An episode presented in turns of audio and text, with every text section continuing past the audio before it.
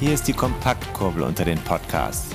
David Korsten und Tim Farin reden über 101 Dinge, die ein Rennradfahrer wissen muss und liefern dir Gesprächsstoff für deine nächste Runde. Guten Morgen, lieber Tim. Habe ich dich da am Rohr hier um 10.06 Uhr? Der Jourfix meiner Gattin läuft schon bereits. Da müsse sie aber nur zuhören. Von daher kann sie sich ja auch um die Kinder parallel kümmern. Das eine liegt mit Halsschmerzen im Bett, das andere ist super drauf, hat aber eine Rotznase. In der Kita ist Personal unterbesetzt. Die eine Erzieherin, die jetzt drei Wochen lang krank gewesen sei, hat jetzt zwei Wochen Urlaub. Da kam heute Morgen um sieben dann der Anruf, ob man es auch so schaffe. Selbstverständlich schaffen wir es so. Und wir schaffen dabei auch noch eine neue weltmeisterliche Episode dieses Long-Running Success Podcasts in Season 2, die sich ja langsam, langsam dem Ende nähert und damit auch dem Klimax des Storytellings, nein, das hier nein, underlying nein, ist. Das, Nicht dem Ende, die Season 2 nähert sich dem Ende. Season 3 wird nochmal viel besser. Nee, Season 2 nähert sich auch nicht dem Ende, da haben wir doch noch ein Jahr lang Zeit. Tim. Das geht doch nicht hier ein. Wir nähern uns trotzdem dem Ende. okay, wir Mann. Ja, ja, verstehe, verstehe, ja, also verstehe. War wieder inhaltlich alles richtig, was ich gesagt habe. Jetzt lass mich doch einfach mal. Ja, aber missverständlicher Kontext. Anstatt hier wieder so lamoyant mit der Kita. Mhm. Meinst du, was bei mir wieder alles scheiße gelaufen ist? Ja, du bist krank, heute? oder? Du, du. Interessiert doch keinen. Ja, okay.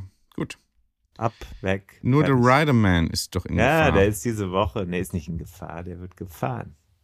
Es sei denn, ich, aber das ist jetzt uninteressant. Äh, das sagen wir erst, wenn es soweit ist. Ja, also, mhm. we'll cross that bridge when we get there, heißt das doch bei mhm, Amerikanern. Mhm. Hörst du mich eigentlich gut? Ich habe ein neues Mikro von dir und durch dich zur Verfügung gestellt bekommen. Ganz exzellent, ganz schön. exzellent. Mm, Kaffee im Mund, auch schön zu hören, Kaffee im Mund. Ja. Ich habe jetzt, hab jetzt angefangen mit Kaffeekonzentrat zu arbeiten. ja, wirklich. Aber pur. Das soll man, glaube ich, in warme Milch oder warmes Wasser schütten. Ich nehme es aber pur. Einfach, Warum? Ja, wegen der Wirkung. Ich bin ja Wirkungstrinker in, jeder, in jedem Getränkebereich. Beim Alkohol und auch beim Kaffee. Wirkungstrinker. Du, ich sag dir mal was. Ich hab's am Du, Tim. Du, Wochenende. Tim. Hey, ja. David. Hey, Tim. Wir haben zwei, drei Sachen, die wir mit einer schönen Story vom Wochenende verbinden können. Ich war, ich bin mit dem ICE nach Stuttgart gefahren. Ich hatte auch mal. Du Armer. Hm. Ja, ich musste von da dann mit dem Regionalzug weiterfahren. Nee, ich bin sogar bis Ulm gefahren. Mhm. Ulm, mhm. übrigens die Stadt mit dem höchsten Kirchturm in Europa. Mhm. Wusstest du das? Ja, wusste ich, klar. Ansonsten eine Stadt, die man auch eigentlich wirklich links, rechts, oben und unten liegen lassen kann. Aus Findest meiner du? Sicht. Ich will nichts gegen du? Ulm sagen. Ulm hat ja auch historisch seine Berechtigung. Mhm. Auch für die Luftfahrt ein, ein Ort von Bedeutung. Ich glaube, die sind einfach alle da ständig beim Versuch abzuheben in die Donau gestürzt. Ist es Donau? Ist die Donau? Neckar, die oder? Tauber, Neckar. Nee, Ulm. Ulm?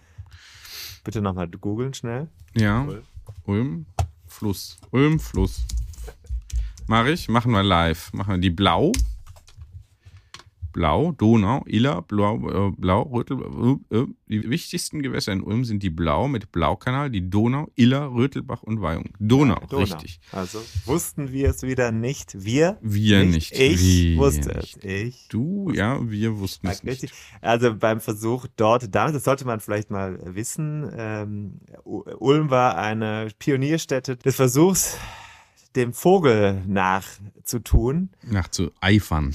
Aber übereifrig sind die Pioniere der menschlichen Luftfahrt dort Hybris. mit ihren großen, ja genau, und das ist ähnlich wie bei uns. So, ich bin also da äh, dann mit dem ICE durch und hingefahren hm. und hatte Gut, dass eine du nicht Fahrrad geflogen bist sonst. hatte eine Fahrradtasche hm. dabei. Hm. Äh, das ist das erste Punkt, was ich anspreche. Der erste Punkt, welchen oder den ich ansprechen möchte. Mhm. Ich mag ja, ich mag ja relativ Pronomen welche, welcher, welches äh, mag ich nicht.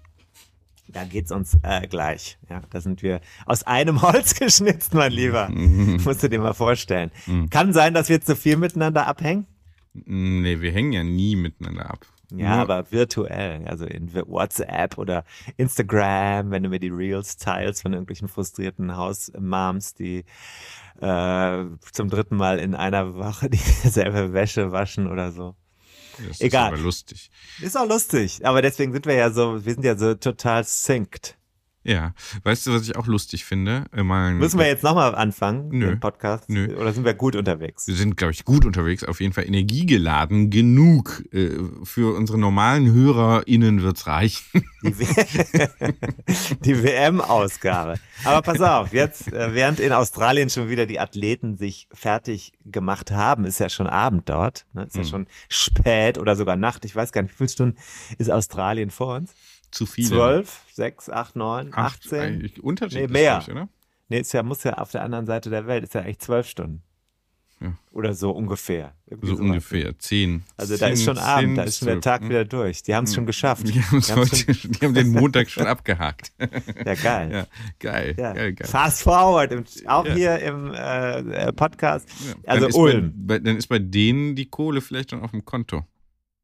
Wäre denen zu wünschen, muss man Könnte ja sagen. sein, ne? Könnte Wir sein. wünschen es ihnen. Also alle, die da auf äh, Geldeingänge warten in Australien, könnte es schon soweit gewesen sein. Ja, Glückwunsch dazu. Und dann könnt ihr ja ein Steady-Abo abschließen. Das könnt ihr jetzt machen. Ich habe übrigens, apropos internationale Steady-SupporterInnen, bei Apple Podcasts sind wir jetzt sogar auch in La France, La France hier gerankt äh, unter den Top 250 Sportpodcasts, glaube ich, in Frankreich. Denke, das liegt an unserer, Interessant. ja, äh, für mich sofort erklärbar. Ja. weil du dein Handy auf äh, Französisch umgestellt hast. Erstens das, aber ich habe nicht mehr als einmal die Folge gehört. Ich glaube, ich Mhm. glaube, dass unsere diplomatischen Vorstöße in Ja. dieser Season, die wir ja, äh, die ja jetzt ihrem äh, Höhepunkt sich äh, langsam annähert. Nähert. ja. Also Wieder zum Beispiel Jean entfernt. Asselborn. Luxemburg ist ja nicht nur klein, sondern auch ein Scharnier in Europa und Ja. führt quasi unseren Podcast auch In den in frankophilen. den französischen Osten. Mhm. Dort, dort, Grand Est, dort sprechen viele Menschen, das weiß man vielleicht nicht, aber die sprechen Deutsch. Also Mhm. wenn du jetzt zum Beispiel Elsass, Lorraine oder sowas, ja, gehört ja auch die hören alles mal. bestimmt jetzt alle regelmäßig. Ei, ei, Du bist Historiker, du darfst das sagen. Ja, ja, das stimmt. also, hätte. also his- historisch korrekt ist, es gehörte mal zu Deutschland. Das ist erstmal als Faktum, Deutsches Reich, oder? ja, genau. Faktum erstmal korrekt. Hm? So. Ich saß also Damit im ist ja Zug. noch nicht ein Anspruch, äh, dass dieser Zustand eben wiederherzustellen sei, verbunden. Die hören also jetzt diesen Podcast. Steady Supporter aus Frankreich haben wir noch keine, richtig? Weiß man nicht. Weiß man nicht. Ja gut, aber das, also es hat sich noch niemand mit offensichtlichem französischen E-Mail-Kürzel, Adresse oder so aus Frankreich. Nein, wir haben angemeldet. keine Hinweise darauf. Ja, Auf jeden Fall. soweit korrekt. So, ich saß also im Zug, äh, wollte dann umsteigen in den Regionalzug äh, nach Friedrichshafen Stadtbahnhof. Und äh, da erreichte uns eine Nachricht von einem unserer besten HörerInnen, mhm. Steady Supporter, wenn ich mich nicht sehr täusche. Ich weiß es aber gerade nicht, weil wir hatten eine sehr, sehr interagierende, interaktive, interaktivierte Woche letztlich, weil es haben sich sehr Mhm. viele HörerInnen und Hörer bei uns gemeldet Mhm. aus dem Dachbereich, aus der Dachregion und sogar darüber hinaus Ja. und haben äh, jetzt in diesem einen Fall äh, ging es ums Thema Service. Mhm. Service. Mhm. Haben wir dafür eigentlich einen eigenen Jingle Service? Nö. Wäre gut, wenn wir sowas hätten. Nö, das ist der, nee, das ist der allgemeine, weil das ist alles, alles, läuft alles eigentlich unter. Das lässt sich alles subsumieren unter Service. Service. Also wir haben einen Service-Hinweis bekommen für die Fahrt mit dem ICE, IC oder Regionalzug. Ich habe ja äh, in einer der vergangenen Folgen gesagt, dass ich die Reise mit dem Zug, mit dem Mhm. Fahrrad als äh, Service-Tipp mache, indem ich eine Fahrradtasche benutze. Manche nutzen auch einen Fahrradkarton, um das Gepäck dann als Gepäck und nicht als Rad zu deklarieren. Und dann kann man damit in jeden Zug einsteigen. Jetzt kommt ein Hinweis aus unserer ähm, äh, Schwarmintelligenz. Das muss man äh, auch als solche bezeichnen. Ich glaube, die meisten Hörer sind deutlich intelligenter als wir. Das kann man schon so sagen. Ja. Mhm. Ja. Als wir beide zusammen, ja. Ja, ja, ja. Mhm. Also im Schnitt sind die einzeln intelligenter als wir zusammen. Das ist schon aus den E-Mails zu lesen. Man Mhm. muss humble, muss man sein. Es ist ja auch Zeit, äh, die, also ein Ja. bisschen für British Empires äh, Ja. das nochmal anklingen zu lassen. Auch wir sind äh, ergriffen Ja. vom Tod der Queen und ähm, humble sind wir, humble und wir wissen, wo wir hingehören. Hast du dieses Aber- Video gesehen, wo unser neuer King Charles, Ja, der, das ist- der wie viel ist? Der dritte, ne? Third, Charles Ja. the Third. Genau. Wie er, wie der Stift nicht funktioniert hat. Ja, das macht ihn, ja, da habe ich mich in Charles, äh, gef I feel him. Ja, ne? Dachte ich auch. This bloody thing. It's always. The, so, wer hat das Ja. wieder? Immer, immer dasselbe. Das Ja. denkt man jetzt im heimischen, im Podcast-Bereich auch. Ne? Ja. Äh, hat der Tim wieder hier. Hat er wieder den Ton falsch eingestellt oder war es wieder zu laut gedreht? Hilfe, Hilfe. Lass So. es bitte sein, lass es bitte sein. Mach. Also, nee, mach, immer nee, nee, mach bitte leiser. Mach Habe ich jetzt gemacht. hab noch gemacht, leiser, hab noch leiser. gemacht. Und rutsch So. wieder näher ran. Ja, so, jetzt gut. Hm. Jetzt sitze ich also im ICE Mhm.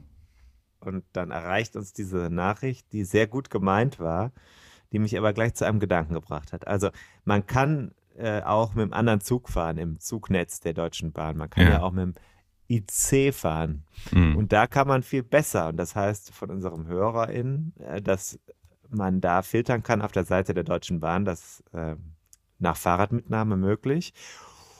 Und dann kann man mit dem IC oder mit der Regionalbahn, also IC vor allem für den Fernverkehr, leicht Züge finden, in denen eine Fahrradmitnahme möglich ist. Wenn man Zeit hat. Man hat ja, wenn man Zeit hat, äh, nach, von Köln nach Freiburg mit dem IC zu fahren, Mhm. hat man auch Zeit, weil dann hat man auch Zeit, diesen Podcast zu hören, ein Steady-Abo abzuschließen. Also ich beneide unsere Hörer wirklich darum, dass sie so Mhm. viel Zeit haben. Also wer so viel Zeit hat, der kann gucken, weil dann ist es sowieso, erstens ist der Fahrpreis günstiger und man hat eine höhere Chance, mit dem IC auch sein Fahrrad mitzunehmen. Das bitte als Service, also dann umsteigen, wenn man ein Fahrrad hat, nicht mit dem ICE fahren. Da ist die Kapazität immer ausgeschöpft für Fahrradmitnahme, sondern mit dem IC oder mit der Bimmelbahn. Mhm. Oder eben das als Gepäck mitnehmen. Ne? Äh, Fahrradtaschen äh, habe ich mir hier noch notiert, dass ich dich fragen wollte. Denn ich habe bald ja Transportaufgaben, aber wahrscheinlich nehme ich einfach einen Fahrradgepäckträger ans Auto hinten dran. Muss ich mir leihen. Ne? Muss ich das dann einschweißen in, in, äh, in Klarsichtfolie oder so? Dieses gute Fahrrad vom, vom Nein, nein, äh, nein. Philipp Das Hümpen. Fahrrad ist ja auch beim Radfahren in- Den, den Witterungsbedingungen ausgesetzt. ausgesetzt. ja. Also ja, nur ja. muss nur gucken, zum Beispiel, wenn das jetzt nass wird, dann Mhm. musst du wirklich die Kette hinterher mal trocken machen oder so. Das sollst du nicht zu lange da äh, stehen lassen. Dann musst du auch mal, du hast ja hoffentlich vorher auch behandelt die Kette, dass sie nicht blank ist und so. Mhm. Also das, äh, ja, einmal, ja, sauber Baris- machen und dann Baristol, mit, Ne? Baristol. ich mach's immer mit Hustensaft. Hustensaft. Mhm, gut. Ja. Äh, apropos Leihrad, äh, schöne Sache mit dem Leihrad. Schreibt Frank Ohlich. Ja, äh, toll. wann Auch sind wieder eine Zuschrift. ja, genau. Es war ja die Zuschriftenwoche. Also, so langsam läuft das hier mit, Mit der Steady. Interaktion. Wann sind bei Strava, direkt die kritische Frage, wann sind bei Strava die ersten Trainingskilometer zu sehen? Da kann ich direkt sagen, die sind schon längst da zu sehen.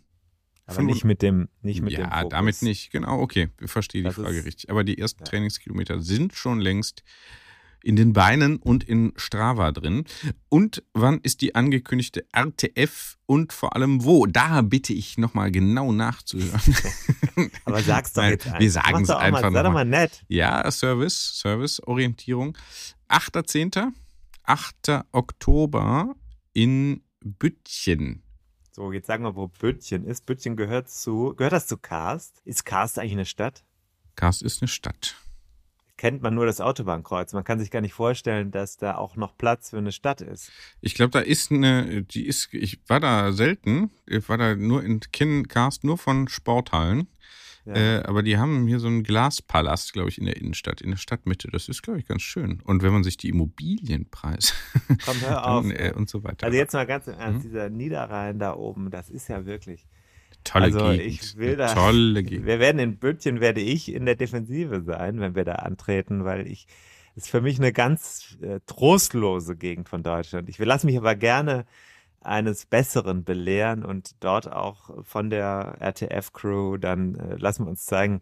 Also, es macht ja einen sehr guten Eindruck aus der Ferne. Ich war auch schon mal in der Halle da in Büttgen. Hm. Bütchen. Hm. Die Halle ist toll, äh, ist natürlich jetzt äh, auch schon ein bisschen älter, aber da ist super engagierter Radsport. Das ist ja, glaube ich, so eine der, einer der, äh, der Herz, Hochburgen. ja, Hochburgen, überhaupt eine der Aorten des deutschen Leistungsradsports, das muss man so sehen. Die Mhm. machen da seit Jahrzehnten einen großartigen Job, das darf man nicht vergessen. Dennoch ist es Niederrhein, Einen dennoch ist es großartigen Job. Äh, Da sage ich gleich noch was zu. Ja. ja, und äh, dennoch ist es Niederrhein und da ist halt alles sehr flach. Tja, ist natürlich für dich als äh, Bergfloh äh, dann unbefriedigend, aber ähm, es, ist, äh, es ist eben der Niederrhein. Andererseits ist das Ja. Altbier besser als sein Ruf. Ja, das kann ich so nicht bestätigen. Doch, das da aus Korschenbroich, das ist ganz gut. Der Bolken. Bolton, Ja, das ist wirklich, das ist ja auch das älteste Altbier, das, Das das darf man auch nicht Mhm. vergessen. Und das ist, äh, da werden die Düsseldorfer vielleicht ein bisschen sich wundern. Wir haben auch viele DüsseldorferInnen hier im Podcast, die zuhören. Das Mhm. Bolton. Düsseldorfende Bolton ist das. Referenz alt. Alttrinkende, Ja. Altbier trinkende Männer. Altbier trinkende Männer. Das, dann sind wir doch so weit, dass wir die Sprache noch ein bisschen komplizierter gemacht haben und Mhm. nichts dazu geworden. Aber wir wollen hier nicht Mhm. abdriften. Ich will hier nicht. Wir können demnächst mal Nele Polacek einladen für diesen Podcast. Fährt die auch Fahrrad? Weiß ich nicht, aber sie könnte vielleicht über das Titel, den Titel von unserem Podcast mal sagen, wie sie den findet. Ja. Wahrscheinlich okay. So, dann haben wir die Episode schon vorweggenommen. Mhm. Jetzt habe ich das Mikro aus Versehen gedreht. Ich bin hier mit dem Stuhl umgerutscht und dann ist das Mikro. So, Bütgen am 8. Oktober Genau. kann man wunderbar finden. Also der RTF Bütgen, Hm? Bütgen, B-Ü-T-T-G-E-N, googeln. Äh, Instagram kann man das finden. Die sind im Moment sehr aktiv Mhm. ne? Und haben auch ein ja. Mhm. schönes Design, finde ich, für eine Mhm. RTF. Also das sieht echt gut ein aus. Bier drauf. Ist auch ein Bier Oh ja. drauf. Hm? Ich habe mich gewundert. Weißt du warum? Nö. Weil das vielleicht nochmal, wir wollen jetzt hier nicht ins Bierige abdriften, Warum nicht? aber da hatte ich jetzt auf einem Post gesehen, dass sie einen Kölsch ähm, verpackt haben, glaube ich sogar. Histamin. Oh Gott. Schlimm. Schlimm. Da mache ich mich ja wieder auf die Kopfschmerzen. Bereite ich mich schon mal vor. Mental. Und dann möchte ich dich mental vorbereiten auf eine Folge, die bereits im Sack ist, Ja. die aber erst im Oktober kommen wird. Aha. Da geht's um Bier für Leute wie uns, also überzeugte Ja. Rennradfahrer. Ja, ja, ja. Innen. Mhm, mhm, mhm. Okay, okay. Schreib das mal auf, dass wir das nicht vergessen. Bier. Mhm. Ja, Bierfolge. Fahrrad, Ja, Fahrradbier. genau. Ich wollte dich erinnern, apropos guten Job gemacht, das ist mir jetzt bei der jüngst zurückliegenden Basketball-WM Hm. aufgefallen. EM. E- EM, Entschuldigung, Basketball, EM natürlich, WM, ich bin schon da weiter äh, gedanklich. Ne? Für, nach der EM ist vor der WM. Wie Also Dennis, Bas ne? Basketball EM, da haben die Jungs, wie ja alle immer so äh, unangenehm vertraulich dann sagen, häufig davon gesprochen, dass äh, irgendwer einen guten Job gemacht habe. Mhm. Das finde ich einerseits konsequent, weil es sich ja tatsächlich um deren Beruf auch handelt. Aber wenn dann die Fans auch plötzlich einen guten Job machen, dann finde ich das eine, ähm, sagen wir mal, äh, im negativen Sinne unzumutbare Professionalisierung des Freizeitbereichs. Denn der Fan an sich ist ja in aller Regel kein Berufsfan. ist richtig. Aber das sind wieder so, so Feinheiten wahrscheinlich, äh, über die sich andere Leute gar keine, zu Recht gar keine Gedanken machen würden. Sondern einfach sagen würden, komm, die Jungs haben gut gespielt, haben einen super Job gemacht. Gut, okay, du hast auch deinen Job gemacht und hier für Content gesorgt, Oh ja. nehme ich an. Ja, wir haben ja schon darauf hin- hinzuweisen versucht, das ist ja die WM-Folge, auch wenn man, man kann den Content ja später nochmal nachhören. Es ist ja möglich, dass man zum Beispiel sagt, 2000, ist jetzt 2024, wir hören nach, aber man muss sich überlegen, jetzt ist 10.27 Uhr am 19.09.22, es ist jetzt in Australien irgendwie kurz vor Mitternacht, ne, glaube ich. Und in Australien ist auch die Radsport, Straßenradsport Weltmeisterschaft des Weltverbandes UCI. Die hat gestern, also gestern am Tag, bevor wir diese Episode aufzeichnen. Man muss das immer mitdenken. Das Zeit ja, Zeit ist ja was Relatives, ne? Ja. Also richtig. wenn ich das jetzt höre, dann ist ja Dienstag, im besten Fall ist Dienstag der 20.09. Es kann aber auch sein, dass Hörer das am 24.09. hören und sagen, wieso? Das war doch gar nicht gestern. Also nochmal kurz, wir sind am Zeitpunkt der Aufnahme, sagen wir, gestern hat es bereits einen Straßenweltmeistertitel im Senioren, also bei den Elitefahrern gegeben. Bereich, sagt man da, Elitebereich. Mhm. Und äh, der äh, Norweger äh, Tobias Voss hat diesen Titel auf der Straße gewonnen im Einzelzeitfahren Mhm. mit einer Geschwindigkeit von 51,257 hat er den WM-Titel gewonnen, sich damit das Regenbogen-Trikot gesichert Mhm. als Zeitfahrender ja, Mhm. und Einzelzeitfahrende. Mhm. Das ist ja eigentlich ganz schön. Dann kann man das Frauen und Männer äh, Einzelzeitfahren letztlich in eins überführen und dann hat man eine Zeitfahrende Mhm. WM. Und dann als nächstes macht man eine Zeitreisende WM. Mhm. Und ich habe gedacht, oder wir haben ja kürzlich beim Bier zusammen, saßen beim Bier zusammen. Du fandest es natürlich gerade gar nicht lustig, was ich gesagt habe. Ne? Mittel. Schade. Ist ja egal. Ist egal. Ist nicht so schlimm. Das mit den Zeitfahrenden. Geht mir also so wie eine deinen Zeit, Hörern. Eine zeitfahrende WM fand ich jetzt schon ganz lustig. Zeitreisende WM Ja, fände ich schon ganz lustig. ja finde ich Wo auch. ist überhaupt die WM? Wo ist die? In Australien. Ja, Wollongong. Hast du das schon mal gehört? Nee. Ich war aber auch noch nie auf Australien. Ist ja eine Insel. Jetzt Deswegen muss schüttet man, das hier glaub draußen wieder. ich, deswegen muss man, glaube ich, auf Australien sagen, Es oder? schüttet wieder draußen. Schüttet. Ja, toll. Ist der Sommer also wirklich jetzt vorbei. Letzte schöne Tag ist durch, ne? Ja. Und den haben wir verpasst. Ne? WM ist in Australien Ja. und äh, also wird äh, sein, ist und wird gewesen sein. ja. Das ist ja besonders schön. Man kann ja, wenn man über Australien nachdenkt, nicht ohne den Gedanken, man muss immer an Zeit und das Vergängliche denken, wenn man an Australien denkt. Australien Absolut. lebt in der Und- Zukunft, Mhm. Und Kängurus. zeigt uns unsere eigene Ver Vergänglichkeit. Genau. An Zeit, Vergänglichkeit und Kängurus muss man bei Australien denken. Und natürlich Saufen, das Saufen, Saufen, Saufen, die Saufen, Saufen, Foster Saufen. Australien, Foster, Saufen, Binge-Drinking und Saufen.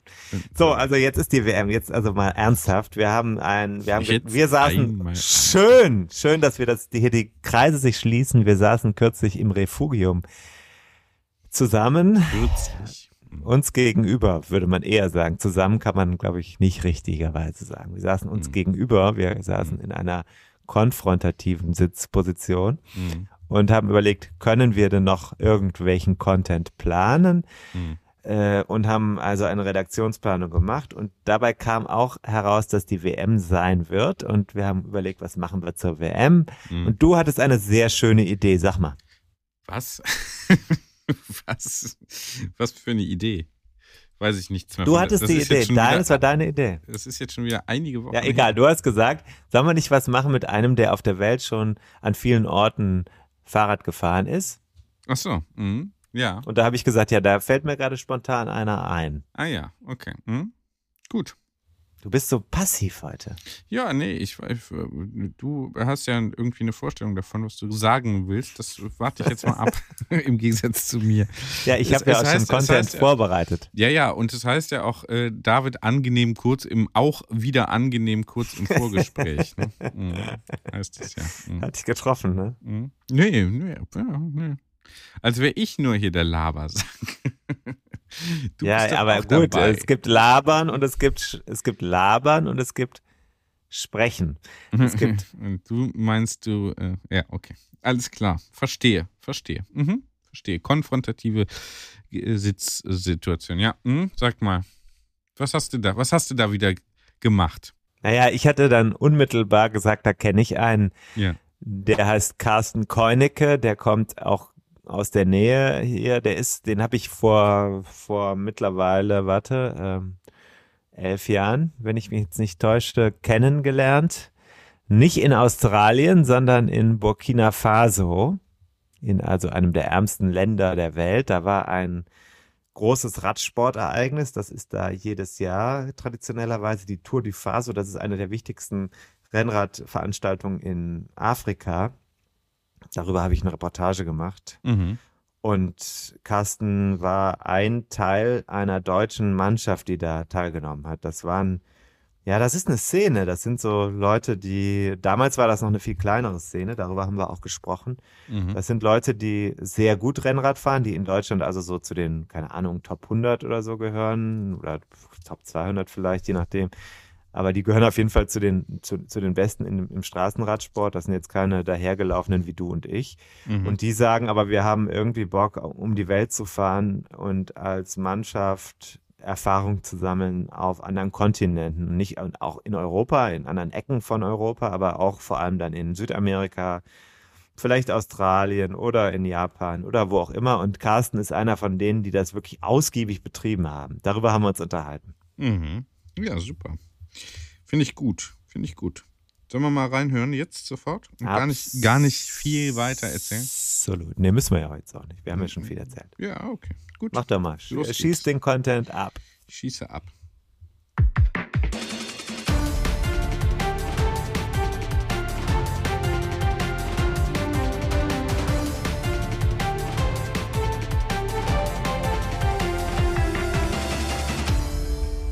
Es ist schon wieder ein Dienstag. Wahnsinn. Schon wieder ein Tag, an dem man viel zu wenig Rad fahren konnte. Ich weiß nicht, ob das auch für meinen Gesprächspartner gilt, der auf der anderen Seite der Leitung sitzt. Das ist jemand, den ich das letzte Mal persönlich und das erste Mal, glaube ich, persönlich in einem, an einer Landstraße in Burkina Faso äh, getroffen habe. Ich meine, man hätte sogar Bier zusammen getrunken äh, aus einer Eisbox, kurz bevor es in ein Zeltlager bei der Tour du Faso ging. Das ist auch schon ein gutes Jahrzehnt her. Oh, ja, knappes Jahrzehnt, glaube ich. Ja, wer ist denn da dran eigentlich an der Leitung, bevor ich jetzt hier so mega ablabere? Ja, hallo Tim, ich bin Carsten Keunecke. Ich wohne in Bergneustadt und das ist richtig, wir hatten uns vor knapp zehn Jahren in Burkina Faso getroffen. Ich äh, bin damals für diverse Mannschaften international unterwegs gewesen im Rennbetrieb. Ja, in Burkina Faso haben wir uns damals vermutlich gerade ein Export Trottoir oder ein Brakina gegönnt. Ich glaube, es wäre sogar Castell gewesen, aber das war damals mein Favorite. Ähm, aber ich weiß es nicht mehr ganz genau. Es kann auch verzerrte Wahrnehmung gewesen sein. Aber ich war damals ganz fasziniert und wir reden ja jetzt miteinander, weil die Radsport-WM ansteht. Trotzdem machen wir das nicht ganz aktuell. Also man kann das auch noch in einem Jahr nachhören. Und wir haben uns überlegt, dass wir mit jemandem sprechen, der auf der Welt herumgekommen ist als Radsportler, als Rennradfahrer. Und das kann man wahrscheinlich bei dir mit Fug und Recht behaupten, oder? Du warst ja nicht nur in Burkina Faso im Sattel. Nee, das ist richtig. Ich habe eigentlich schon mein Leben lang bin ich gerne Rad gefahren und habe das dann als Junior auch in Wettkämpfen gemacht, Mountainbike, dann Straßenrennrad und dann mit Mitte 20, wenn man dann hier in Deutschland praktisch Jahr ein Jahr aus dieselben Rennen immer fährt und so gesehen auch wenig Abwechslung hat, hatte ich 2005, glaube ich, die Gelegenheit in Costa Rica Rennen zu fahren. Über, mhm. über Weihnachten ging das auch, ein zweiwöchiges Radrennen. Dort habe ich mich offensichtlich ganz gut geschlagen auch. Also ich war der einzige Europäer, der da das Rennen überlebt hat mhm. und sie hatte dann auch die ersten Kontakte geknüpft und ähm, als Student hatte ich damals auch immer mal wieder Zeit und bin so in diesen Zirkus eingestiegen. Okay, Costa Rica, wie alt warst du, weißt du das noch? Ich war da, glaube ich, 26, 27. Okay. Und wie kam es dazu, dass man dich da aufs Rad schicken wollte? Ähm, das war damals ein, äh, im Internet, in einem Internetforum, eine Rundfrage, ob jemand Interesse hat, an Weihnachten in Costa Rica für zwei Wochen Radrennen zu fahren. Ich hatte damals meine erste Diplomarbeit geschrieben, die zog sich statt über ein Semester auf zwei Semester. Und so hatte ich also wirklich Zeit für, für so ein Abenteuer. Und wie gesagt, es mhm. war da damals auch die Frage, möchte ich jetzt mal noch etwas Neues erleben auf dem Rad. oder bleibe ich bei dem, ich sag mal, Deutschland internen Rennsportzirkus mhm. und ähm, mache da ja ein Jahr aus dieselben Events, dieselben Rennen. So, wenn man an Deutschland äh, Rennen denkt, dann sind das vornehmlich Rundstreckenrennen.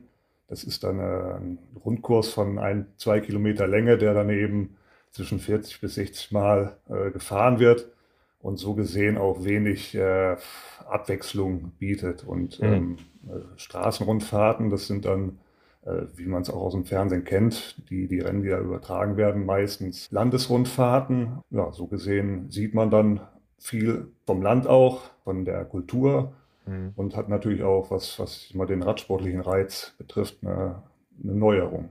Mhm. Costa Rica, äh, war das die die offizielle Landesrundfahrt, also die größte, die in der UCI äh, Amerika Rundtour dabei ist? Genau, das war die Vuelta äh, Ciclistica Costa Rica. Wow, und ja. das ist die, also wirklich in Anführungszeichen, die Landesrundfahrt in Costa Rica. Mhm. Das ist ja schon dann wahrscheinlich auch ein relativ hohes Level gewesen, in das du da gekommen bist. Ja, zum einen ähm, ist der, ich sag mal so, panamerikanische Radsport schon auch äh, sehr gut entwickelt. Mhm. Also ist jetzt kein Radsportentwicklungsland mehr. Äh, und zum anderen war das natürlich auch klimatisch. Ähm, aus dem deutschen Winter dann, ich sag mal so, in den äh, mittelamerikanischen Sommer oder in deutlich äh, wärmeres Klima dann mhm. äh, auch eine, eine, körperliche Herausforderung auf diese Art und Weise. Mhm. Hat dir aber so gut gefallen, dass du das nicht nur bestanden, sondern auch beschlossen hast, das weitermachen zu wollen? Ja, zum einen ähm, war das sportlich schon sehr, sehr, also ich habe da keine, keine Rennen gewonnen, ich habe das gefinisht, was ähm, aber schon, wie gesagt, als einziger europäischer äh, Teilnehmer mhm. der Fall war. Ähm, und zum anderen hat das Rennen an sich auch einen Stellenwert in, in der Szene, äh, indem mhm. du sagst, ja, ich habe Costa Rica gefinisht, dann schlagen erstmal viele die Augen auf und sagen, oh, Kompliment. Und äh, wie gesagt, das ist immer so auch von, von der Mentalität hat mir das gut gefallen dort, mhm. so dass ich da jetzt erstmal keine, keine äh, abträglichen Erfahrungen gemacht hätte. War das über Weihnachten? Das war über Weihnachten. Das Musstest du nicht auf, irgend, auf irgendjemanden Rücksicht nehmen, zu Hause in Bergneustadt oder so? Ja, ich äh, musste das natürlich meiner Mama erklären, so ich dann das erste Mal an Weihnachten nicht daheim bin. Aber ich sage mal so, dass ähm, durch tägliche Berichterstattung konnte ich das dann wieder wettmachen. Und äh, mhm. zwei Jahre später war ich dann nochmal dort. Aber ansonsten war ich dann an Weihnachten auch immer wieder zu Hause. Okay. Äh, Costa Rica, ich war auch mal da vor vielen Jahren, auch um Weihnachten herum. Ich war ganz begeistert von dem Land, von den Leuten und von diesen tollen Straßen auf die sehr hohen Berge, äh, teilweise neblig, äh, ja immer immer warm oder dann oben auch kühl, aber sah ziemlich nach einem heftigen Gelände aus, wo man sich wirklich was abfordert. Zwei Wochen äh, klingt jetzt auch wirklich so, dass man es mögen muss. Ja, das wurde dann für mich auch, äh, ich sag mal, gerade in der zweiten Woche auch unheimlich äh, herausfordernd, weil ich diese, diese täglichen Rennbelastungen auch gar nicht gewohnt war. Und mhm. ähm, wie du sagst, das ist auch ein vom Relief teilweise sehr, sehr anspruchsvolles mhm. Gelände. Der Hauptschwerpunkt dieser Rundfahrt, das war der Cerro de la Muerta, also Berg mhm. des Todes. Und der war dann auch mit einer Überfahrt von Meereshöhe knapp 3000 über Null schon ein Brett. Ne? Und, okay. Ja. aber irgendwie hat man sich dann äh, da, da hochgewuchtet. Okay. Klingt gut, aber dann würde man sagen, okay, ich habe das geschafft und du hast gesagt, nee, ich, für mich ist das jetzt das Abenteuer der Zukunft, sowas zu machen, oder wie? Nee, wie gesagt, ich hatte dann auch äh, Kontakte geknüpft. Da waren eben auch äh, Kollegen in der Truppe dabei, die da deutlich äh, mehr Auslandserfahrung hatten und die dann sich auch dadurch auszeichneten, dass sie teilweise Organisatoren von Teams waren, die da, ich sag mal so, auf eben an anderen Mannschaftsverbänden international unterwegs sind und die hatten mich dann, äh, oder erstmal einer von denen gefragt, ob ich da nicht Interesse hätte. Und so fing das dann an, Anlauf zu nehmen und wir, mit jeder Tour, die man dann unternommen hatte, wurde dann auch zum einen der Erfahrungsschatz größer und zum anderen auch wurde einem bewusst, welche, welche Möglichkeiten man da überhaupt hat, dann sich zu vervielfältigen. Ne? Mhm. Ich war ja damals auch immer noch Student. Ähm, in, Was hast du eigentlich studiert? Das haben wir noch gar nicht gesagt. Ich, ich habe Maschinenbau studiert im mhm. Erststudiengang und dann hatte ich im Anschluss, weil ähm, damals die, die Diplomordnung umgestellt worden ist, von dem klassischen Ingenieur auf ein Masterstudiengang, wurde dann äh, an meiner Fachhochschule war das dann letztmalig ein Zusatzstudium angeboten, wirtschaftswissenschaftliches Zusatzstudium und das hatte ich dann okay. auch noch gemacht und hatte das dann 2008 beendet. Okay. Jetzt musst du mal sagen, wie viel dieses Reisen mit dem Rad dann in den Folgejahren ausgemacht hat. Also wie viel solcher Expeditionen waren möglich pro Saison? Also ich hatte damals auch äh, mal Buch geführt, wie viele Renntage ich dann äh, mitunter im Jahr auch hatte. Und ähm, hm. das waren dann teilweise auch 90 bis, bis 100 Renntage. Wow. Also ich sag mal so, die Vuelta Costa Rica zum Beispiel, das waren 14 Etappenzählen in dieser Statistik, also für 14 Renntage. Ist jetzt nicht mhm. so, dass man da an, vier, an 100 verschiedenen Rundfahrten gewesen wäre. Ja. Ähm, aber das umfasste dann aber auch hier die, die deutschen Rennen, die ich dann hin und wieder auch gefahren bin. Mhm. Ja, insofern, ich sag mal so über dem großen Daumen war man dann, ich sag mal so eine Woche im Monat immer, immer mhm. auf Tour. Ja, aber so eine Transkontinentalreise oder Interkontinentalreise gab es nicht jeden Monat für dich. Nee, der Zirkus, der Radkalender, der wandert eigentlich immer mit der Sonne. Also ja. der, der, Schwerpunkt der Rennen ist eigentlich immer dort, wo, wo gerade Sommer ist. Beispielsweise jetzt im September, da ist so die Endphase der europäischen Saison und dann geht das weiter Richtung Asien, Amerika. Hm. Afrika ist eigentlich auch immer ganzjährig vereinzelt was los. So dass, ich sag mal so, man immer einmal in der, im, im Monat dann entweder im, im europäischen Ausland oder auch im hm. transkontinentalen Bereich unterwegs war. Aber das musste auch Geld kosten, oder nicht? Ja, das äh, hat auch äh, Geld gekostet, wobei teilweise dann auch äh, Veranstalter diese, diese Flüge dann finanziert haben. Mhm. Aber richtig, richtig was mitnehmen kann man da wahrscheinlich nicht, oder? wieder nach also, Hause? Also hin und wieder ähm, hat man auch mal, sagen wir mal, ein Preisgeld eingefahren. Aber das war jetzt nicht so, wenn man die Zahlen äh, aus der Tour de France hört oder gerade bei der Vuelta España, die zu Ende gegangen ist, ähm, wo dann so die, die führende Mannschaft so an die 100.000 Euro Preisgeld sogar dann eingefahren haben. Das äh, erreicht hat es bei uns damals bei weitem nicht erreicht. Ne? Hm, klar. Also es war hin und wieder ein, ein gern gesehenes Taschengeld auch. Mhm. Ähm, erzähl mal, wo du überall hingekommen bist im Laufe dieser Karriere mit der Szene. Ich äh, habe dann, ich sag mal so, als das dann äh, auch bei mir ich sag mal so, so äh, manifestiert hat, dass ich regelmäßig unterwegs äh, war, dann bei mir im, im Kopf so eine Art Landkarte äh, gehabt und dann äh, die Ziele versucht zu erreichen, wo ich eben noch nicht war. Also die Länder, wo ich nicht war und ähm, bin bei ungefähr 45 äh, Ländern, verschiedenen Ländern, in denen ich Radrennen gefahren bin. Gewesen. Das waren teilweise, ähm, sind das ganz klassische Adressen, wie hier in Europa eben, Holland, Belgien, Luxemburg, Schweiz, Italien, Österreich.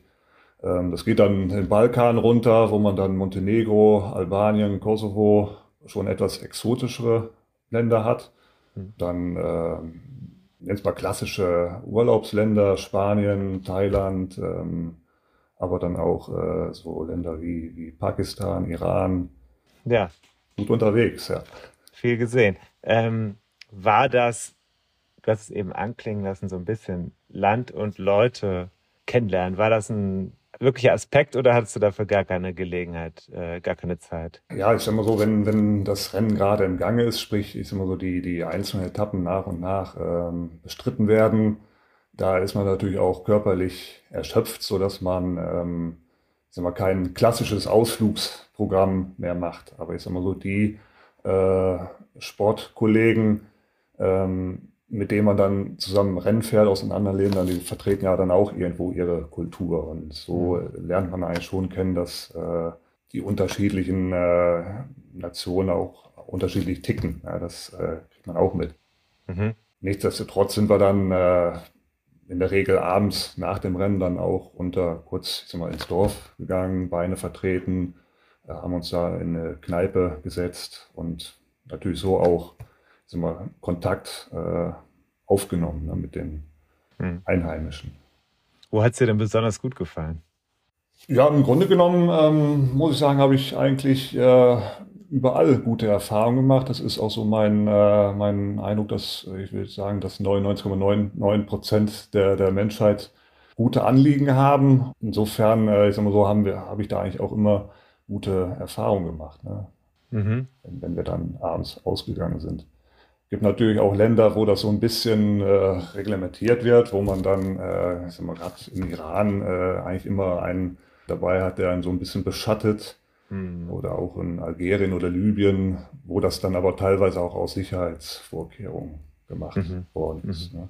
Warst du in manchen Ländern, bist du als Exot dir vorgekommen? Ja, ich hatte einmal ähm, ein, äh, oder wir als Mannschaft ein Erlebnis, da sind wir, sind wir 200 Kilometer Etappe knapp durch, durch China gefahren und dort fährt man eben von, von einer Millionenstadt in die andere hm. Und ähm, das war in der Provinz Qinghai. Das ist also sagen wir so fernab von, von, von Peking.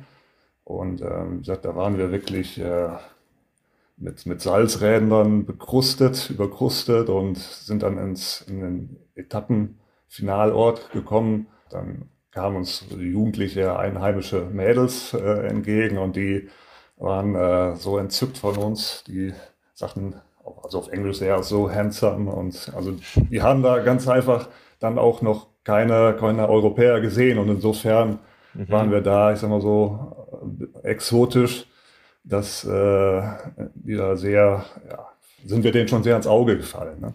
Okay, war das angenehm? Ja, man hat dann ein Foto gemacht und ähm, ja, ich sag mal, für unser einer ähm, war das natürlich dann auch ein Erlebnis, ne? gar keine Frage. Ich weiß noch, in Burkina Faso wurdet ihr ja auch besonders äh, vorgestellt. Das ist natürlich dann eine Mannschaft, die vom anderen Kontinent angereist kommt, sozusagen die deutsche Nationalmannschaft, auch wenn es ja keine BDR-Mannschaft war, aber die deutsche Mannschaft da. Naja, das ist ja schon eine Rolle, die man da noch einnimmt, ne? wenn man da sozusagen der Botschafter einer Flagge auf einem Rad ist. War das auch so ein Teil deiner, also hast du dich damit vielleicht sogar ein bisschen manchmal äh, ja, unter Druck gesetzt gefühlt? Eigentlich nicht. Klar, man vertritt auch immer sein, sein Land irgendwo und äh, ich sag mal so, der Eindruck, den man dort hinterlässt, der wird dann sicherlich auch immer mit, mit Deutschland verbunden, gar keine Frage. Der Radsport als solcher ist ja jetzt auch nicht in Burkina Faso der Hauptrepräsentant Deutschlands, sondern es sind dann, äh, ich sag mal, ist dann eher Fußball. Und da sind dann eher dann auch so Begrifflichkeiten wie Beckenbauer oder Matthäus, über die man sich dann unterhalten hat.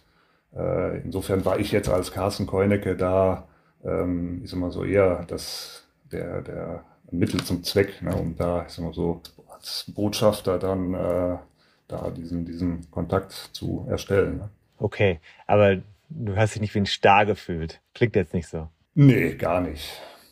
Gar nicht. Also das sind ja schon teilweise richtig große Veranstaltungen mit richtig viel Publikum. Das kann man sich ja teilweise nicht vorstellen. In Deutschland, wo der Radsport es ja nicht leicht hat. Aber du hast wahrscheinlich auch schon einige zigtausend Leute an den Strecken gesehen in den verschiedenen Ländern. Das ist richtig, dass da, äh, ich sag mal so, in, ähm, ich sag mal, außerhalb Deutschlands, wo, wo ich sag mal so, der, der Radsport ja auch sehr gezeichnet war in, in dieser Zeit von vornehmlich Dopinggeschehnissen. Die sind also in, ich sag mal so, in den meisten anderen Ländern nicht präsent. Also nicht, dass es diese Probleme dort nicht gäbe, aber die sind dann ganz einfach nicht äh, medial ausgeschlachtet. Mhm. Und äh, insofern ist da, ich sag mal so, die Begeisterung, die da für den Radsport da ist, habe ich als sehr natürlich empfunden. Und zum anderen ist das ja auch in, gerade in Burkina Faso ähm, mit auch einem Event, was, äh, ich sag mal so, deutlich außerhalb der Tagesordnung dann mhm. ist. Ne? Wenn dann in einem kleinen Dorf, dann ist mal die Tour de Faso durchfährt, dann freuen sich auch alle, dass sie da, ich sag mal, zu, zur mittäglichen Zeit mal eine halbe Stunde an die Straße sich stellen und da auch für gute Stimmung sorgen. Mhm. Das hast du auf dem Rad gespürt, dass das was Besonderes ist für die Menschen an den verschiedenen Orten? Ja, es ist ja nicht immer so, dass man dann äh, ist mal komplett äh, Kreuzblick hat, weil man da so so angespannt wäre im Rennen. Das ist schon auch immer der Fall gewesen äh, in, in Bruchteilen des Rennens, aber man hatte dann auch schon mal den Blick für die Umgebung. Mhm. Auf jeden Fall hat man das mitbekommen, wenn dann 300 Schulkinder an der Straße stehen und mhm. ähm, da äh, alle gut gelaunt für Radau sorgen. Ne? Okay. Ähm, wo hast du dich am meisten unsicher gefühlt? Kannst du, hast du einen Ort oder eine Rundfahrt, bei der du sagst, boah, das war so ein Erlebnis, da war ich froh, wieder weg zu sein? Mm, du meinst unsicher im Sinne von äh vielleicht das Renngeschehen, vielleicht aber auch die Organisation. Ja, das sind, äh, sagen wir so, insbesondere die kleineren Rennen, die dann sag mal, auch nicht den finanziellen Background haben, um da sag mal, so für die Sicherheit zu sorgen. Das heißt dann, dass ähm, entsprechend äh, Polizei, Vorausfahrzeuge gucken, ob die Strecken abgesperrt werden äh, oder dafür sorgen, dass da kein Gegenverkehr äh, in den Rennbetrieb kommt. Mhm. Also es hat es dann insbesondere auch bei kleineren Rundfahrten immer gegeben, dass das auch teilweise zu, zu äh, Unfällen geführt hat. Mhm. Und wie war es mit dem Fahrverhalten im Peloton? War das klar, wie die Leute fahren oder unterscheidet sich das sehr stark von ja, Kontinent zu Kontinent oder Region zu Region? Ja, hier im, äh, ich sag mal so, europäischen Raum, wo man dann äh, auf Sportler trifft, die auch äh, sehr gewohnt sind, Wettkämpfe zu betreiben, mhm. da ist das, äh, ich sag mal so, ist das Fahrverhalten im Feld natürlich geübter, strukturierter als beispielsweise auch in Afrika, wo es ganz einfach nicht die, die Masse an, an Radrennen gibt und mhm. die, die äh, Sportler dann natürlich auch nicht so geübt sind, nicht so erfahren sind, was eben ich sag mal, das Fahren im Feld betrifft zum Beispiel. Ne? War das dann oder, unsicher für dich oder konntest du damit umgehen? Ja, also ich habe versucht, eigentlich mir immer dann auch ein freies Vorderrad zu halten, dass ich immer ein bisschen auf Lücke zu meinem Vordermann äh, gefahren bin. Hm. Es sei denn, die, die Situation hat es erfordert, sprich, das war einfach so, so sportlich, dass man dann wirklich jedes Quäntchen Windschatten dann ähm, ähm, gebraucht hat. Aber in der Regel waren das dann auch die Situationen, wo wo das Tempo entsprechend äh, gegeben ist und dann auch alle konzentriert sind. Schon ist man eine Aufwertung der Sicherheit. Mhm, mh. Jetzt ist ja die WM in Australien. Du hast mir vorher gesagt, Australien, da bist du nie gefahren, ne? Da bin ich äh, nie gefahren. Das äh, hat sich jetzt auch in der Rückschau nie äh, mal angeboten, dass ich da eine Möglichkeit gehabt hätte zu fahren. Also die Kollegen, die dort waren, die haben eigentlich alle auch ein gutes Wort für Australien. Mhm. Oder auch, ich sag mal, Neuseeland ist ja auch nicht weit. Das war eigentlich auch immer so, so ein Geheimtipp. Aber das hat sich nie ergeben. Ähm, zum einen liegt das, lag das daran auch, dass ähm, da die, die Masse an Rennen nicht war. Und äh, wenn, wenn die Rennen dann waren, dann sind dort eigentlich die äh, Mannschaften gefahren, die dann, ich sag mal, sportlich mehr Stellenwert hatten, als, ich sag mal, so irgendein zusammengewürfelter Amateurtrupp aus, aus Deutschland. Dann haben die dann, ich sag mal, die äh, Veranstalter eben aus äh, Profigruppen ausgewählt. Ne? Und zu diesem zusammengewürfelten Amateurtrupp, das ist ja schon interessant. Es gibt ja mehr Leute, wie ich es ja auch anklingen lassen. Äh, wie viel, wie viel gibt's denn da? Also wie groß ist dieser Zirkus und seid ihr heute noch in Kontakt miteinander? Also früher also vor ich sag mal, anderthalb Jahrzehnten, als ich da ich sag mal, so reingestoßen bin in die Szene, da war das äh, ich sag mal, noch, eine, noch eine Nische. Mhm. Das, dieses Nischendasein hat mir das auch ermöglicht, das in diesem Ausmaß zu, zu tun, äh, wie ich es denn auch gemacht habe. Über sag mal, so die letzten Jahre hat sich das dann schon auch deutschlandweit etwas mehr auch von den von, von weiteren Renngemeinschaften dann als Ziel äh, definiert, äh, eben mhm. im Ausland Rennen zu fahren, sodass hier in Deutschland, ich würde mal sagen, damals vielleicht 25, 30 ähm, Amateure äh, die Idee hatten, im Ausland Rennen zu fahren und heute sind es bestimmt schon 100, 120. Mhm. Wobei ich ähm, auch aktuell nicht den Einblick habe in die Szene, aber wie gesagt, die, wenn ich dann mal Ergebnisse durchblättere, dann wird, erkennt man schon, dass da mehr Namen unterwegs sind als, als wir ja. früher. Ne? Ja. Und ist das so eine Szene, also der Zirkus hast du ja zweimal, glaube ich, gesagt. Also ist das so, dass eine Gruppe von Leuten, ja, da gehört man immer noch dazu oder man spricht jetzt häufiger noch miteinander mit denen, mit denen man irgendwo in Amerika, Afrika auf der Straße unterwegs war? Ja, vereinzelt habe ich schon noch äh, Kontakt. Also intensiven Kontakt habe ich eigentlich nur zu den Kollegen, mit denen ich da auch in Burkina Faso unterwegs war. Mhm.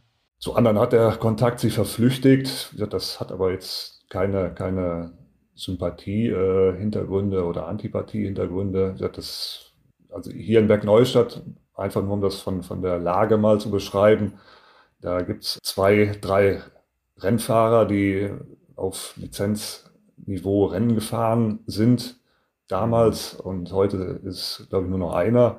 Mhm. Äh, insofern hat man da auch wöchentlich gar nicht mehr, ist mal so, den Direktkontakt live und in Farbe mit irgendjemandem sich über Radsport zu unterhalten. Insofern mhm. mhm. ist das dann wirklich nur ähm, ähm, das auf, auf virtuellem Wege dann und ähm, das zu vielen, dann sagt man natürlich alles Gute zum Geburtstag. Mhm. Wie geht's denn so? Aber das ist jetzt äh, in der Regel auf, auf diesem Level. Ne? Mhm. Vermisst du die äh, Rumreiserei und das Rennfahren auf der Welt? Also als ich, äh, ich, ich glaube 2014 mein, mein letztes äh, Rennen auf, auf Malta gefahren bin, also ich hatte auch Bandscheibenprobleme und äh, musste dann auch sehen, dass ich äh, Anführungszeichen normalen lebe, etwas mehr Fuß fasse.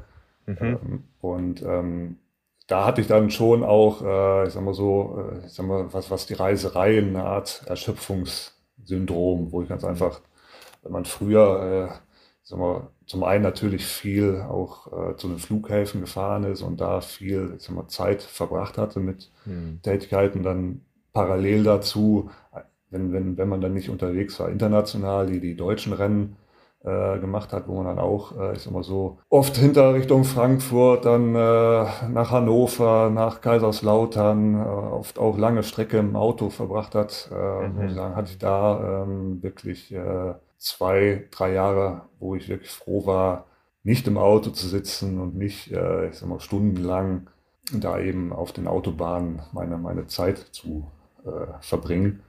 Mhm. Das hat sich mittlerweile wieder gegeben, hat, wenn das so gesehen, gesundet. Und ähm, ja, was, äh, ich sag mal so, Reiserei als solche betrifft, ist dann halt ereignisbezogen jetzt. Ne? Also es ist jetzt nicht so, dass ich irgendwie, ich habe vorhin den, den, Kalender in meinem, die Weltkarte in meinem Kopf äh, angesprochen, dass ich da jetzt alle anderen Ziele in dieser Welt ähm, noch, noch abklappern müsste. Ja, das ist eben so, wie es sich ergibt. Ne? Mhm. Okay, also das klingt abgeklärt. Es gibt die Möglichkeit, dich im Geschehen nochmal in Farbe zu gucken, zu sehen. Netflix haben wir eben im Vorgespräch besprochen, den Film über die Tour du Faso, den kann man sich nochmal anschauen. Ja, genau. Äh, wir hatten in äh, Burkina Faso einmal ein Filmteam dabei, äh, haben dann einen 90-minütigen ja, Doku-Film ist es gedreht über mal so unser den Wettkampf der ist jetzt auf Netflix abrufbar. Also wäre ein kleiner Tipp, wenn man sich in diese Szene auch ein bisschen hineindenken möchte und mal sehen will, wie viele Leute da an der Straße stehen. Das ist ziemlich beeindruckend. Viele Farben. Guter Film, empfehle ich auch. Äh, und ja, ähm, war ein bisschen auch kontrovers am Ende, gab auch Ärger an, bei dem Rennen. Ja, das ist, äh, ich sag mal so, der äh, Wilm, wir kennen beide, hat ja. natürlich dann auch die Szenen ausgewählt, um äh, den Inhalt entsprechend auch so auszuformen, dass mhm. das, äh, ich sag mal, so ein, eine gute Story gibt. Ja, der Benny Höber, der dann, ich sag mal so, bis der unser, ich sag mal so, unser Eisen im Feuer war bei, bei dem Rennen, ist da schon als, als Wettbewerbstyp dargestellt. Klar, das ist im Grunde genommen Platz 1, 2, 3, 4, die werden einem dort nicht geschenkt, die muss man da sich auch äh, erkämpfen. Hm. Aber ich sag mal, abseits des Renngeschehens äh, waren wir da alle, äh, trotz aller Konkurrenz, waren wir da sehr freundschaftlich aufgestellt. Also intern als auch dann natürlich zu den, zu den anderen Nationen. Und jetzt muss ich zum Abschluss noch was fragen. Mein Co-Host ist, äh, ja, wie ich, bekennender Hypochonder. Wir haben zusammen da in einem Zeltlager auch gelegen. Ich lag sogar noch weiter am Rand. Der Kollege Part war damals, glaube ich, auch mit dabei. Ähm, und dann sind ja da so, ja, es gibt ja Tropenkrankheiten und wilde Tiere und was weiß ich was alles. Ne? Ist dir mal sowas passiert auf deinen Reisen? Also musstest du mal abbrechen, weil du Malaria hattest oder Denguefieber? Äh, was weiß ich, Cholera oder äh, von, einer, von, einem, von einem Elefanten umgerannt wurdest? Nee, das äh, ist mir zum Glück nicht äh, widerfahren. Ich bin zwar auf diesen, äh, das waren ja improvierte Zellstädte, die dann bis zu dreimal bei der Tour de Faso dann auch immer errichtet werden. Mhm. In dem Jahr waren es, glaube ich, war es nur einmal. Aber wie gesagt, man ist dann abends der Mückenwelt fast äh, frei ausgeliefert und ich bin da auch äh, gut, äh, habe da meinen Anteil weggekommen, was Mückenstiche betrifft, aber Malaria und äh, ähnliche Tropenkrankheiten, die sind zum Glück an mir vorbeigegangen. Glück gehabt. Sehr gut. Ja, ich äh, habe aber auch Teamkollegen, die hatten dieses Glück nicht. Mhm. Und auch des Weiteren bekommt man dann auch immer mit, wer dann, ich sag mal, in diesem äh, Organisationsstab gerade Malaria hat ne, und äh, dann mal für einige Tage von der Bildfläche verschwindet, weil er ganz einfach diese Fieberschübe hat. Carsten, vielen Dank für die Einblicke. Schaust du die äh, Radsport-WM in Australien? Verfolgst du das? Ja, ich muss sagen, diese Eintagesrennen, die sind meines Erachtens deutlich interessanter als äh, beispielsweise eine Überführungsetappe bei den großen Landesrundfahrten, wo oft dann vieles nach, nach Spielfilm abläuft, nach Drehbuch. Das Einzige, was hinderlich ist jetzt an dieser WM in Australien, sind natürlich die Übertragungszeiten, die Zeitverschiebung. Mhm. Ähm, ich glaube aber, dass das Finale um, um die Mittagszeit stattfindet. Insofern ist da auch die Wahrscheinlichkeit gegeben, dass ich mir das dann auch live ansehen werde. Und ich hoffe da auch einen, ja, einen spannenden Rennverlauf, dass man da auch mitfiebern kann. Und ein bisschen Fernweh entwickeln nach Australien. Ja, das natürlich auch. Carsten Keunicke, vielen Dank. Wie gesagt, den Filmlink mache ich nochmal in die Show Notes rein. Dann können die Leute einfach klicken und sehen, wenn sie Netflix haben, sind sofort da, wo sie hin müssen. Danke dir und äh, alles Gute. Kette rechts. Ja, danke dir auch, Tim. Vielen Dank für die Einladung. War, war eine neue Erfahrung für mich und Sonne in den Speichen.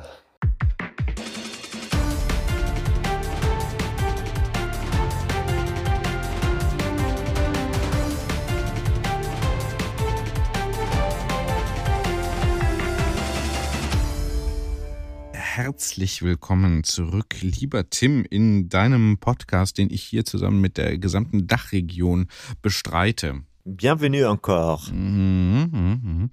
Ja, interessant, interessant, was da so geht. Finde ich auch. Also ich muss dir sagen, äh, Costa Rica, erste Rundfahrt, zwei Wochen. Und ich war ja, habe ich ja im Gespräch gesagt, ich war ja auch mal in Costa Rica und habe gedacht, das wäre bestimmt total geil, hier Rennrad zu fahren, weil es einfach topografisch so schön ist und überhaupt ein schönes Land. Naja, also das fände ich auch nicht so schlecht. Und du, du hast ja jetzt auch irgendwie vor, mal so in die große, weite Welt mit dem Rennrad zu fahren. Habe ich das richtig verstanden? Du hast ja sogar eine Auslandsetappe dir schon für den 1. Äh, Oktober in den Kalender geschrieben. Ist absolut, das richtig? Absolut, absolut. Große, weite Welt würde ich jetzt nicht sagen, sondern benachbartes Ausland. Aber ja, aber ja, aber Ausland. Erste Rennrad-Etappe im Ausland. Wo denn? Was in, denn? In Holland, in Holland. Ich werde also da aus meinem Urlaub heraus äh, agieren und zwar zielgenau am 1.10.2022, wahrscheinlich so gegen 7 Uhr morgens. Hm. Ich habe ja dann Urlaub und dann schlafen alle noch und da werde ich dann von, ich glaube, von Breskens, so heißt das, glaube ich, war ich noch nie, äh, Breskens nach Terneusen äh, und zurückfahren. Das sind dann ungefähr äh, knapp 50 Kilometer, sagt Google Maps, aber normalerweise sind es dann ja immer ein bisschen mehr. 50,5 Kilometer fahre ich am 1.10. Für 101 Kilometer habe ich weder die Ausdauer noch die äh, Zeit. Deswegen mache ich die, steuere ich zumindest schon mal meine Hälfte der 101 Kilometer Challenge bei. Was ist das für eine Challenge, sag mal? Das 101 ist, Kilometer das Challenge. Das ist doch hier, jetzt tu doch nicht so ahnungslos. Wir haben es doch hinlänglich schon besprochen. Wir machen das wie im Formatradio. Ich frage dir, ich stelle dir eine vorher abgestimmte Frage. Du antwortest freundlich und konstruktiv und hinterfragst meine Frage nicht. Kollegengespräch. Ja, du, Tim. Ja, du, Tim. Ähm, ich baue hier extra auch mal so ein Also ein, damit es authentisch klingt, aber es ist alles geskriptet. Also, äh, 101 Dinge äh, heißt ja dieser äh, Podcast und wir haben uns dann äh, was ganz Besonderes überlegt. Ja, David, das ist äh, komplett ähm, äh, richtig. Also wir haben am 1.10., das ist ja 101, das ist ja ein symbolisches Datum für uns. Und da haben wir uns überlegt, dass wir eine Charity-Aktion starten für einen, ich sag mal, guten Zweck. Richtig, richtig. Und der gute Zweck, der lautet Radeln gegen Rheuma. Rheuma, das ist ja äh, nicht eine Krankheit. Das aua, nicht, aua! Das sind nicht zwei Krankheiten, sondern viele. Also ein vielgestaltiges Krankheitsbild. Und äh, da wollen wir ein bisschen, ja, das Bewusstsein, die Awareness, wie wir neudeutsch sagen, für heben und vergrößern. Und zwar, indem wir äh, dazu aufrufen, an diesem Tag 101 Kilometer oder weniger oder mehr, mehr mit dem Rennrad zu fahren und entsprechend sich einen Spendenbetrag zu überlegen. Ja, das machen wir in Verbindung mit der Universitätsmedizin Göttingen kein schlechter Name. Auch ein schöner Name des Zuständigen dort, der wissenschaftlich über jeden Zweifel erhaben ist, ziemlich aussieht wie du, einen gleichen Nachnamen hat, aber einen Doktortitel mehr. Und der äh, noch, noch, Einen, mindestens einen mehr. Noch, noch. Ja. Und äh, also es gibt zwei Korstens, die gleich alt sind und einer ist da, hat dazu was gebracht und der genau ja. Der hat jetzt gesagt, wir verbinden auch ähm, das Sportliche mit dem fachlichen und mit dem Charity-Aspekt. Wir haben das über den Sommer zusammen ausgearbeitet. Das ist trotzdem ja ein bisschen spontan. Dennoch bin ich überrascht, wie viel Unterstützung wir bekommen, auch aus äh, Sponsorenschaft. Und mhm. ähm, mhm. wir werden das Ganze jetzt auf die Straße und dann auch in den virtuellen Raum bringen. Am 1.10. habe ich gestern Abend ja finalisiert, werde ich mich virtuell bei dem Fachkongress in Göttingen zuschließen und dann aber äh, an dem 1.10. die 101 auf der Rolle anbieten mit unserem Club und ein Event machen. Mhm. Gleichzeitig werden wir auch Strava, ich habe noch nichts von Strava gehört, ob die eine offizielle Challenge machen. Ich vermute, das läuft nicht. Die Kalifornier sind äh, schlimmer als die Kölner Bürokratie unter uns. Mhm. Aber ähm, wir werden das einfach als eigene, ähm, äh, als eigene Challenge an, als Club-Challenge anbieten oder wie das da heißt. Das werde ich nochmal gucken. Das hat auch einer unserer HörerInnen hier schon als Tipp uns gegeben. Ich weiß auch jetzt gerade aus dem Kopf nicht, in welcher E-Mail das steht. Hast du das noch im Hinterkopf? Nee hat jedenfalls jemand geschrieben und das finde ich auch gut. Ich glaube, das war hier Kontext RTF. Ähm, also insofern äh, vielen Dank für die ganzen Mitdenkenden. Mhm. Super. Und Hashtag, wir werden das machen am ersten. Hashtag RGR101. Radeln gegen Rheuma 101. Hashtag RGR101. Und in der kommenden Folge, da geht es dann auch darum, ne? Also die jetzt äh, am 27. Äh, September geplante Folge. Da werden wir vor allem darüber reden, warum Radeln gegen Rheuma und warum Radfahren, warum Radfahren überhaupt auch gut ist als Gesundheitssport. Das kann mhm. man auch nochmal erwähnen, ne? Ja. Gerade mit Gelenken und so. Ja. Und warum überhaupt Rheuma? Mhm. Mhm. Ja. Genau. Das machen wir so. Das machen wir so. Sollen wir jetzt langsam mal zum Ende kommen, Tim? Ja, zum Ende kommen, gerne. Meine Reise an den Bodensee ist ja auch äh, zum Ende gekommen. Äh, ich hatte da eigentlich vor, mich mit einer Gruppe zu treffen am Samstagmorgen um neun, war von langer Hand geplant. Nur der Gruppenleitende war dann nicht mehr aufzufinden. Also er ist abgetaucht und äh, wir standen dort und haben überlegt, was machen wir denn jetzt? Ja, was machst du dann in Friedrichshafen bei sieben Grad und Einsätzen im Regen? Bier trinken gehen. Habe ich nicht gemacht, aber weil ich ja für den Riderman in guter Form sein will. Also normalerweise machst du das. Du würdest am Samstagmorgen, wenn du weißt, es passiert nicht das, was passieren soll, du hast jetzt sieben Stunden in der Stadt, weil super Sparpreis, denn die Auftraggeber zahlen ja nur noch Sparpreis, ICE mhm. und IC äh, also dann würdest du eigentlich sagen, ich setze mich jetzt an die Hotelbar und fange an, ja, Farni oder sonst was zu trinken. ist übrigens auch sehr gut. Oder Mekkazer. Sehr gutes Bier. Mhm. Äh, und dann. Äh, Vor allem das aber Weißgold, ne? Das ist dann mein bin ich aber Lieblingsbier. mit dem, bin ich mit dem, äh, bin ich erst zum Möbel XXXXXX Lutz gegangen, habe für meine Tochter ein Video aufgenommen, weil es gibt ganz tollen viralen Content von Möbel XXXXXXXX Lutz. Mhm. Und den habe ich dann auf die Schippe genommen und ihr geschickt. Und dann bin ich in den Zug gestiegen, nach Ulm gefahren, hatte dann äh, überraschenderweise in Ulm 100 Minuten Stopover bei 6 Grad und wirklich schlimmem Regen. Und in der Ulmer Bahnhofshalle ist es auch nicht gemütlich. Mhm. Auch genauso wenig gemütlich wie in der Gastronomie, wo man seinem eigenen Geschmack folgen soll. Ich bin dann also in die City gelaufen mit meiner Fahrradtasche über der Schulter. Das habe ich dann als zu nass und zu kalt empfunden. Habe mich hingesetzt in ein Café, ein Backpacker-Café oder so. Da war richtig was los. Ich habe mich aber rausgesetzt, weil ich ja mein Fahrrad dabei hatte. In den Zug, es war zügig. Und bevor ich zum Zug zurückgegangen bin, habe ich dann gedacht, Ulm, alles eine Baustelle, alles traurig hier. Jetzt trinke ich auch ein Bier Goldochsen, das, Mhm.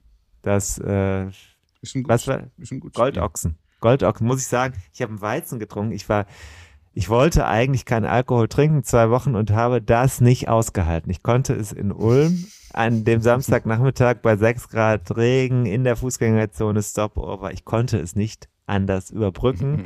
habe ein sehr gutes Goldochsen getrunken und war dann kurz zufrieden. Mhm. genau, aber saßt im, das hast du jetzt schon angedeutet, saßt im Zug, bevor du im Zug saßt und äh, hast dich da erkältet oder was? Kann sein, weiß ich nicht. Hm. Ja. Naja, ich wünsche dir auf jeden Fall und mir äh, auf jeden Fall allen. alles Gute da für deinen Riderman. Ich habe auch in den letzten Tagen natürlich das Gefühl, hier erkältet zu werden, sodass ich also noch gar nicht hier auf dem, äh, Entschuldigung, äh, muss mich gerade mal schneuzen, immer die Nase hochziehen.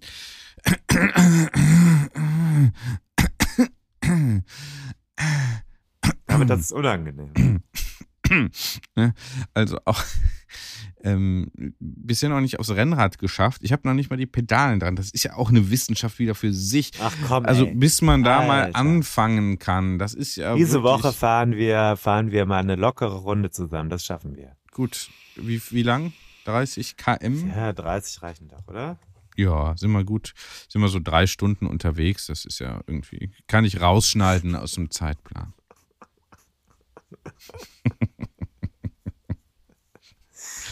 ja. Hm. ja. Da lacht er nur. Okay, Tim, ich mach mal jetzt hier den Jingle, ne? Tschö, schö, äh, starte, starte gut in die Woche, ne? Nee, ist ja schon, die Woche ist ja durch. Wünsch dir Also, eine kannst du- erfolgreiche Woche. Kannst du abhaken jetzt schon, die Woche ist, kannst du abhaken. Okay, ciao. Ciao.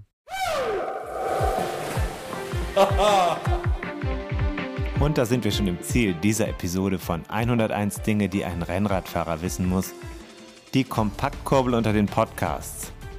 Hast du Lust auf mehr Wissen, mehr Anekdoten, mehr Spaß und Inspiration für deine nächste Radtour? Dann kannst du ja mal nach dem Buch schauen. Das gibt es natürlich in gedruckter Form und als E-Book vom Verlag Bruckmann. 101 Dinge, die ein Rennradfahrer wissen muss. Überall, wo es Bücher gibt. Also im Handel und im Internet. Wir sagen Kette rechts und bis zur nächsten Ausgabe.